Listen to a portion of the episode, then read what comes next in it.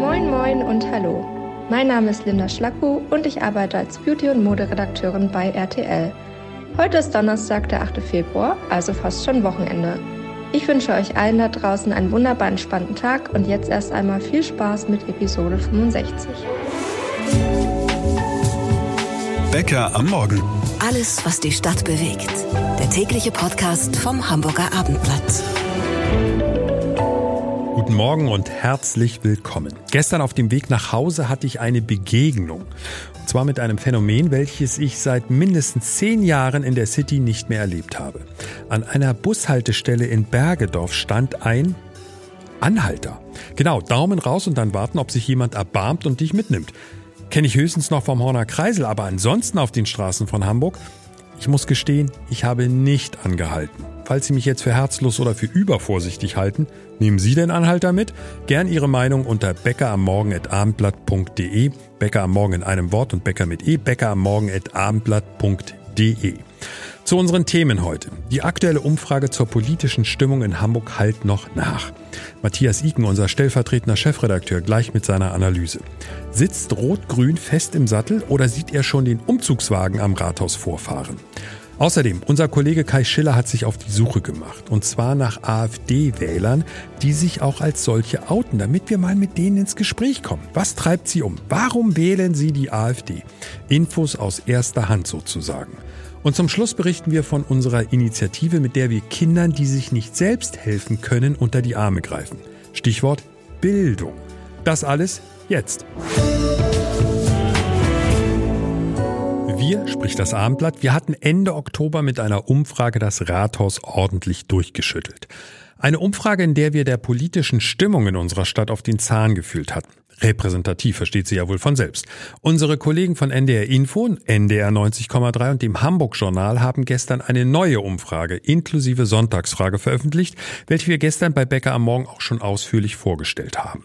Unser stellvertretender Chefredakteur Matthias Iken hat sich den Berg an Zahlen natürlich auch genau angeschaut und zack, eine ausführliche Analyse dazu geschrieben. Und Matthias, was geht dir bei den Ergebnissen so durch den Kopf? Immerhin hast du deinen Artikel auf abendblatt.de mit der Überschrift versehen. Achtung, Olaf Scholz kann nun von Hamburg lernen.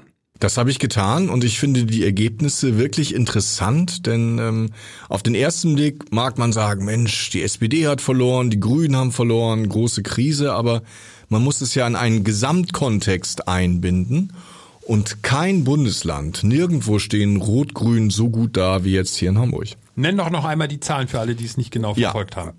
In äh, Hamburg hat jetzt nach der aktuellen Umfrage von Infratest DIMAP im Auftrag des NDR die Sozialdemokraten 30 und die Grünen 21 Prozent. Das sind also 51 Prozent zusammen. Und wenn wir das mal vergleichen, ich glaube, am zweitbesten ist das Saarland Rot-Grün mit 45 und dann Bremen mit 40 Prozent aktuell. Du hast ja in Deutschland eigentlich kein Bundesland mehr, wo du mit einer Zwei-Parteien-Regierung normalerweise Erfolg hast. Frag mal Berlin. Ampel. Ja, da läuft's ja gut und deshalb halt auch meine etwas zugespitzte Zeile. Natürlich galt lange Zeit ähm, Peter Tschentscher als der Nachfolger, der noch einiges lernen muss, bevor er ein großer Olaf Scholz wird. Interessant ist aber und deshalb auch die Überschrift, dass die Zufriedenheit der Menschen mit der Ampelkoalition signifikant niedriger ist und dass auch die Zufriedenheit der eigenen Wähler mit den Parteien deutlich schlechter mit der Ampel als hier in Hamburg ist. Und da hat es die Koalition aus SPD und Grünen verstanden, doch die meisten bei der Stange zu halten, auch wenn sie Verluste haben. Einen, ein Wort vielleicht auch zur CDU, weil das fand ich auch ganz interessant, dein Aspekt, den du in diesem äh, Artikel geäußert hast. Ich habe natürlich zuerst darauf geguckt, wow, die CDU im Verhältnis zur letzten Bürgerschaftswahl deutlich verbessert. Aber du hast darauf hingewiesen, ja, aber vom Bundestrend her ist es natürlich eigentlich eine Katastrophe. Es ist relativ ja, wenig. Katastrophe ist, ist relativ stark. Ich würde sagen, es ist eher eine Normalisierung. Naja, es fehlen aber zehn Prozentpunkte. Ja, elf Prozent waren es bei der letzten Bürgerschaftswahl vor vier Jahren. Das ist natürlich ein Totaldesaster gewesen. Von da konnte es eigentlich gar nicht mehr bergab gehen. Jetzt steht Dennis Thering bei 20 Prozent. Das ist aber genau wie du gerade schon gesagt hast, wenn man sich insgesamt anguckt, wo die CDU steht, bundesweit in Umfragen zwischen 30 und 34 Prozent und damit rund acht Prozent über dem Zuspruch, den sie vor vier Jahren hatten. Das heißt, die CDU Hamburg macht nur das nach, was auch die CDU bundesweit gemacht hat. Die war vor vier Jahren auch in einer tiefen Krise und arbeitet sich so peu à peu daraus. Das ist aber zu wenig, um Bürgermeister zu werden. Nun wissen wir aber auch, wie, wie wichtig heutzutage die persönlichen Werte der Spitzenkandidaten sind. Und da fährt Peter Tschentscher doch ziemlich gut, oder sehe ich das falsch? Der hat ähm, sehr hohe Zustimmungswerte, 55 Prozent sind, muss man sagen, auch im Vergleich bundesweit sehr gute Zahlen. Da hat natürlich der Herausforderer, kein Wunder, er ist noch relativ frisch dabei, Dennis Thering, ein massives Problem, weil er hat 20 Prozent überhaupt Zufriedenheit und ganz viele Menschen, nämlich mehr als die Hälfte sagen, wir kennen den gar nicht. Und das ist auf der einen Seite jetzt sein Problem, auf der anderen auch seine Chance, denn er wird natürlich im Wahlkampf, wenn es erstmal ein bisschen höher hergeht, wird er bekannt werden und da kann natürlich auch noch den ein oder die andere vielleicht überzeugen. Müssen wir? Ja, ich glaube, wir müssen. Ich äh, streiche den Anfang meiner Frage mal. Ein Wort müssen wir auch zur AfD verlieren, weil das ist Gerne eigentlich, ja, eigentlich ein gutes Ergebnis, mal einfach jetzt nüchtern betrachtet, ein gutes Ergebnis im Verhältnis zur letzten Bürgerschaftswahl, aber im Verhältnis zu unserer Umfrage aus dem Ende Oktober nicht so gut. Ja, und auch im Vergleich zum Bundestrend wieder, das ist der Hintergrund, sind neun Prozent für eine Partei, die bundesweit ja inzwischen bei rund 20 Prozent steht, nicht so dolle. Und ähm, interessant ist eigentlich, dass ähm, die radikalsten Landesverbände der AfD, nämlich die im Osten, am besten dastehen und die eher moderaten, wozu ich die Hamburger immer noch zählen würde, halt die schlechtesten Ergebnisse einfahren. Also offenbar gibt es eine Wählerklientel, die es gerne richtig radikal hat.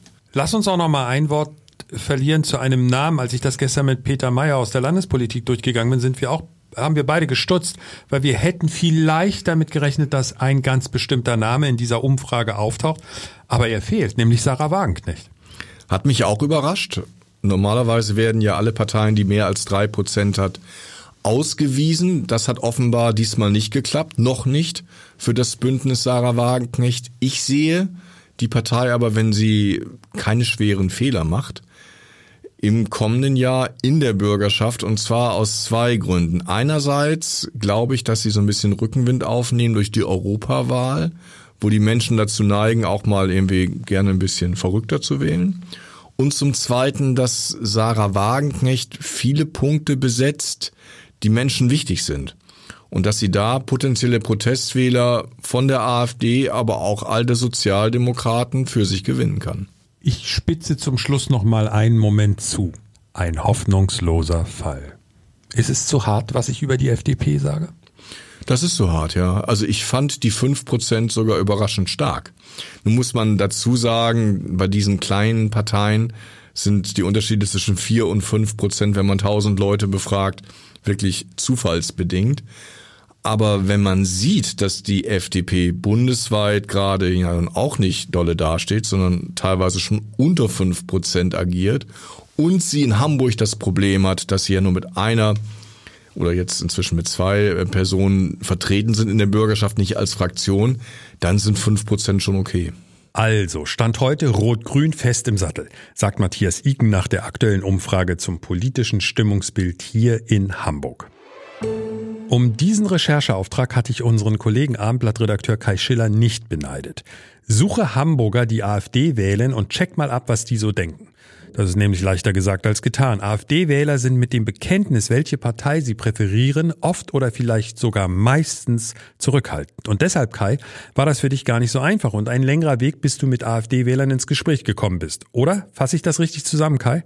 Absolut. Also es war tatsächlich sehr, sehr schwierig. Ähm, wir hatten, glaube ich, vor zwei Wochen in der Redaktionskonferenz darüber gesprochen und ähm, ich habe mich dann erstmal ganz klassisch auf die Suche gemacht, habe alle möglichen WhatsApp-Gruppen, in denen ich drin bin, angeschrieben, habe Redaktionsverteiler angeschrieben, kennt jemand, der jemanden kennt und so weiter.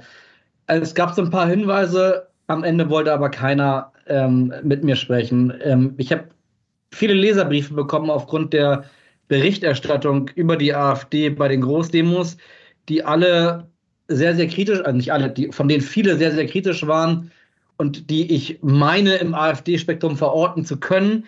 Die habe ich alle angeschrieben keine Rückmeldung. was wir dann auch noch gemacht haben, ist, wir haben, es gab sehr viele äh, kritische Kommentare über die AfD-Berichterstattung bei der Demo, ähm, bei Instagram, bei Social Media. Wir haben jeden Einzelnen angeschrieben und haben gesagt, wir würden gerne ein Gesprächsangebot machen. Ähm, wir haben 95 Prozent entweder keine Rückmeldung oder eine negative Rückmeldung bekommen. Einer hat sich zurückgemeldet, ähm, der hat mit mir gesprochen, der war auch sehr höflich, mit dem habe ich sehr lange gesprochen ähm, und der hat mir ein bisschen erklärt, warum, wieso, weshalb er äh, die AfD wählt, warum er ähm, aber auch nicht mit seinem Namen dazu stehen wollte und ich war jetzt last but not least ähm, am Montagabend im Rathaus, dort war der sogenannte Bürgerdialog, äh, Fraktionen und Dialog heißt das immer, das macht die AfD normalerweise einmal im Monat das haben sie auch am äh, Montagabend gemacht und da waren natürlich dann auch AfD-Wähler, rund 200. Auch da habe ich mit Menschen gesprochen und einer hat dann auch, äh, der neben mir saß, äh, äh, sich bereit erklärt, dass ich das Gespräch aufnehmen durfte. Auch seinen Namen durfte ich nicht verwenden, aber ähm, ich darf seine Zitate benutzen und er hat eine sehr, sehr, sehr deutliche Meinung äh, gehabt und die auch kundgetan. Ja, da lass uns auch mal über die Meinung sprechen, weil wir müssen eins fairerweise vorneweg schicken das ist nicht repräsentativ, was wir jetzt hier gerade besprechen. Es ist ein Einblick und vielleicht lassen sich daraus Rückschlüsse ziehen, aber wir können nicht äh, davon reden und sagen, das betrifft jetzt den typischen AfD-Wähler, aber du gibst einen Ausschnitt wieder. Und als allererstes würde ich dich natürlich mal fragen, glaubst du, dass tatsächlich ein Unterschied besteht zwischen den AfD-Wählern, wie wir es ja immer kategorisieren und möglicherweise machen wir da auch einen Fehler, hier im Westen und dann in den neuen Bundesländern? Ja, das ist ehrlicherweise echt schwierig zu beantworten, weil du ja völlig recht hast, dass es eben nicht repräsentativ ist. Das ist ein Ausschnitt. Wir haben uns halt der Frage angenommen, die Fragestellung war ja, nicht alle AfD-Wähler sind stramm rechts. Man muss doch versuchen, jetzt gerade mit den Geschehnissen mit der Potsdamer Konferenz auch mal mit denen ins Gespräch zu kommen. Und das ist aber wahnsinnig schwierig. Das ist mein Learning aus diesem Versuch. Ähm, und ich muss sagen, mit den Menschen, mit denen ich da ins Gespräch gekommen bin, und es waren halt wirklich sehr, sehr wenige, also null repräsentativ, wirklich nur ein Ausschnitt, da war es schon so, dass, ähm, dass aus meiner Sicht da kein großer Unterschied zu erkennen ist zu dem, was man immer so dem Ostwähler, dem Ost-AfD-Wähler nachsagt, nämlich, dass die radikaler sein sollen. Ähm, vielleicht ein Satz noch dazu. Ich war ja, was ich eben schon gesagt habe, gestern bei dem, bei dem ähm, Dialog äh, der AfD im Rathaus. Und auch da ist mir aufgefallen, dass der Vortrag, der, es wird immer ein einstündiger Vortrag gehalten und danach gibt es eine Frage-Antwort-Runde. Und aus dieser Frage-Antwort-Runde, da muss ich auch sagen, das war schon, das hat mich schon sehr nachdenklich gemacht. Das war der erste Dialog nach der Potsdamer Konferenz, nach der Berichterstattung darüber. Und die Kommentare waren sehr, sehr deutlich und sehr, sehr am, ich würde sagen, am rechten Rand. Aber Kai, müssen wir es ja auch einmal aussprechen. Was wurde denn dort sozusagen als Frage formuliert oder als, als, was kam für dich als Stimmung, als, als politischer Standpunkt rüber? Also, es wurde sehr deutlich ähm, gesagt oder beziehungsweise gefragt, wie lange müssen wir uns jetzt eigentlich noch entschuldigen? Äh, wie lange äh, muss Deutschland sich jetzt eigentlich schuldig fühlen? Solche Fragen und Sätze, die man dann wirklich eigentlich nur aus dem Höcke-Spektrum ähm, zu hören bekommt, die wurden da ganz offen diskutiert und mit großem, großen Applaus äh, dann auch bestätigt aus dem, aus dem Plenum. Es wurde äh, auch die, das Vokabular, was benutzt worden ist, immer diese Entschuldigungskultur der Deutschen wurde angemahnt die Verlogenheit des Bürgergeldes, das doch mit den Nicht-Deutschen zustehen würde. Wie kann man das Bürgergeld nennen, wenn es doch eigentlich gar nicht an deutsche Bürger geht? All das äh, gab jedes Mal donnernden Applaus. Ähm, einer hat sich gemeldet, hat gesagt, die Deutschen würden nicht für das Deutschsein einstehen. Also, das sind alles so Sätze, die nicht verfassungswidrig sind, natürlich nicht aber die schon irgendwie so eine deutliche, eine sehr deutliche Sprache. Und man hätte ja meinen können, vielleicht sehr naiv, aber man hätte ja meinen können, dass nach dieser Berichterstattung über die Potsdamer Konferenz, über die wir so viel gelesen, geschrieben und was auch immer äh, haben, dass man dann sich ein bisschen zurücknimmt, aber das Gegenteil war eigentlich der Fall. Die Berichterstattung wurde als Schmierenkampagne bezeichnet. Dieses ganze völkische Vokabular, was natürlich nicht verfassungswidrig ist, aber doch äh, sehr, sehr deutlich ist, das hat man alles gehört, immer mit großem Applaus hinterlegt. Und man hatte so ein bisschen die naive Hoffnung, vielleicht nach der Potsdamer Konferenz und der Berichterstattung darüber da, und den ganzen Demos, die überall in Deutschland waren, dass ähm, man sich möglicherweise ein bisschen mäßigt. Das konnte ich aber zumindest am Montagabend im Rathaus, im Hamburger Rathaus überhaupt nicht beobachten. Und äh, diese Berichterstattung über die Korrektiventhüllung, die wurde, die wurde höhnisch äh, als ähm, Schmierenkampagne gebrandmarkt, äh, der Mainstream-Medien, also all das, was man seit Jahren hört. Und es hat sich nichts geändert, würde ich sagen, aus der, nach der Korrektivberichterstattung. Kai, was ist denn jetzt dein Fazit dazu? Würdest du sagen, Jetzt habe ich einen tieferen Einblick in den sogenannten typischen AfD-Wähler bekommen oder ist es wahrscheinlich wieder nur so am ein, eine, ein, ich sag mal, ein Teil des Problems gewesen? Bist du richtig vorgedrungen schon zum Kern? Nee, es war auf jeden Fall nur ein Kratzen an der Oberfläche, aber aus meiner persönlichen Sicht war es ein wichtiges Kratzen an der Oberfläche, weil ja auch immer wieder der Vorwurf kommt, dass, also auch von Seiten der AfD, die sogenannten Mainstream-Medien ja nicht mit ihnen reden würden, sich gar nicht äh, erkundigen würden nach ihren, äh, nach ihren Interessen, nach ihren Meinungen. Und ich habe alles dafür getan, das zu ändern. Ob das jetzt richtig oder falsch war oder wie ich es gemacht habe, das kann ich nicht beantworten. Aber ich habe mir Mühe gegeben, die AfD-Meinung zumindest einmal zu hören und muss gestehen, dass ich nach drei Wochen nach der nach der Enthüllung über die Potsdamer Konferenz ein wenig erschüttert darüber bin, dass sich auf der Seite wenig geändert hat. Abendblatt-Reporter Kai Schiller, vielen Dank für diese Eindrücke. Und wie gesagt, diese Eindrücke sind nicht repräsentativ erhoben, decken sich aber mit vielen anderen Berichten. Kinder, die aus prekären Verhältnissen kommen, haben es beim Thema Bildung schwer. Sie sind nicht immer, aber meistens benachteiligt. Umso wichtiger, dass wir diese Kinder im Auge haben und uns kümmern.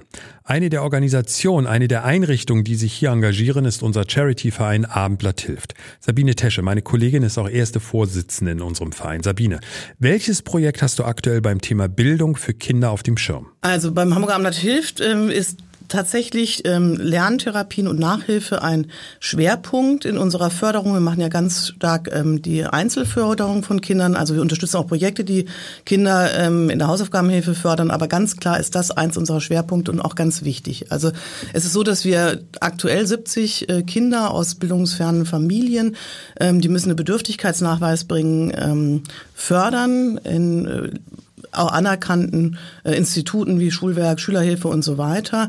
Ähm, wie gesagt, sowohl in Lerntherapien. Lerntherapie ist nicht, wie man sich vorstellt, ähm, irgendwas mit, was mit Psychologie oder so zu tun hat, sondern das sind Kinder, die eine Rechtschreibschwäche haben oder eine äh, Mathe-Schwäche haben, die nicht sich konzentrieren können beim äh, Lernen und die lernen auf tatsächlich spielerische Weise im Einzelunterricht, ähm, wie sie Zahlen besser erkennen können, zuordnen können. Das ist Lerntherapie ganz wichtig, ist allerdings teuer. Und diese Kinder, die das betrifft, die sind natürlich gefrustet, wenn sie nicht vorankommen, wenn sie keine Hilfe bekommen. Die sind nicht nur gefrustet, sondern die sind oftmals ein Jahr hinterher. Wir fangen da an, ähm, oftmals in der ersten, zweiten Klasse, ähm, weil die, wie gesagt, da ja gerade schreiben und lernen ähm, zu rechnen. Und wenn sie da schon nicht hinterherkommen, dann sind sie nicht nur gefrustet, sondern die Lücke erweitert sich und erweitert sich und erweitert sich. Und auch wenn sie intelligent sind, schaffen sie womöglich noch nicht mal, ne, also äh, einen Schulabschluss. Also man muss ganz früh anfangen und es gibt da auch Programme durchaus bei der Schule, aber die sind so hochgesteckt man muss so schlecht sein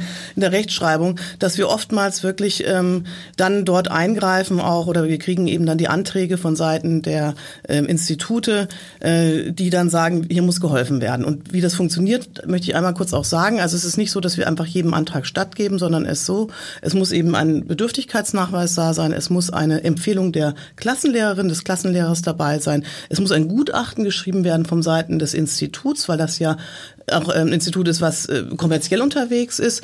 Und wir verlangen natürlich auch die Zeugnisse. Und wir fördern maximal zwei Jahre, in Ausnahmefällen auch ein drittes Jahr, wenn es was bringt, auch gerade in Nachhilfe Da fördern wir in Mathe, Deutsch und Englisch, weil äh, manchmal auch in allen drei Fächern. Und das ist richtig teuer. Also eine Lerntherapie kostet ungefähr 55 Euro pro 45 Minuten und Nachhilfe um die 40 Euro. Also wir zahlen durchaus 2600 Euro pro Schuljahr für eine Lerntherapie und im Durchschnitt 1700 für Nachhilfe. Das ist viel, viel Geld. Ja klar, das ist viel Geld. Aber eigentlich müsste das doch in einer Stadt wie Hamburg oder in einem Land wie Deutschland einfach da sein, dieses Geld. Aber ich merke natürlich selbst, wenn ich das Wort eigentlich benutze, ist es schon schlecht. Sabine, was für Reaktion bekommt ihr? Was hast du von Seiten der Kinder erlebt? Also wir kriegen ja durchaus Blumensträuße und Dankeschreiben. Und es ist so, dass zum Beispiel ähm, ein Mädchen, ich nenne es mal Irm, Irmine, ja, hat ähm, über zwei Jahre Nachhilfe beim Schulwerk Eidelstedt bekommen und hatte also kaum Chancen auf den Schulabschluss und ganz schlechte Noten. Und jetzt hat sie gerade dieses Jahr den mittleren Schulabschluss mit 2,7 geschafft und macht eine Ausbildung zur Kita-Erzieherin. Die brauchen wir unbedingt. Großartig. Und ich wollte einmal sagen, sie hat uns geschrieben. Ich war so verzweifelt und traurig, brauchte Unterstützung bei meinen Hausaufgaben. Ich konnte keinen Nachhilfeunterricht in Anspruch nehmen, da es aus finanziellen Gründen nicht ging. Meine Eltern haben wenig Geld. Ich hätte niemals meinen mittleren Schulabschluss bekommen ohne eine Unterstützung von Ihnen. Ich habe dank Ihnen mein Ziel erreicht. Danke, danke. Wer sich speziell über dieses Projekt informieren möchte oder noch besser, wer für dieses Projekt spenden möchte, direkt auf abendblatt-hilft.de klicken. Abendblatt-hilft.de. Danke, sagt Sabine Tesche und das gesamte Abendblatt-Team. Am Ende von Episode 65 ein Dankeschön an alle unsere Hörer. Wir freuen uns tatsächlich jede Woche über steigende Abrufe. Also seit dem Start mit Episode 1 konnten wir Woche pro Woche zulegen. Aber diese Woche sind wir selbst etwas überrascht. Da sind die Zuwächse noch einmal höher als in den vergangenen Wochen. Also dafür von Herzen ein dickes Danke. Sie haben uns ja scheinbar ordentlich weiterempfohlen. Noch ein Hinweis auf Samstag. Dann bekommen wir von Frank Hansen die Info, auf die wir schon die ganze Woche warten. Frank Hansen ist hier in Hamburg Fachanwalt für Verwaltungsrecht und erklärt uns, ist es gesetzlich tatsächlich möglich, SUV-Fahrern höhere Parkgebühren abzuknöpfen? Nicht nur die SUV-Fans wird das interessieren. Übermorgen gibt's die Antwort. Aber morgen am Freitag haben wir natürlich auch eine Ausgabe von unserem Podcast. Wir freuen uns schon mal, Sie hoffentlich auch. Bye bye. Ein Podcast von Funke. Weitere Podcasts vom Hamburger Abendblatt finden Sie in unserer Abendblatt Podcast App und auf abendblatt.de slash podcast.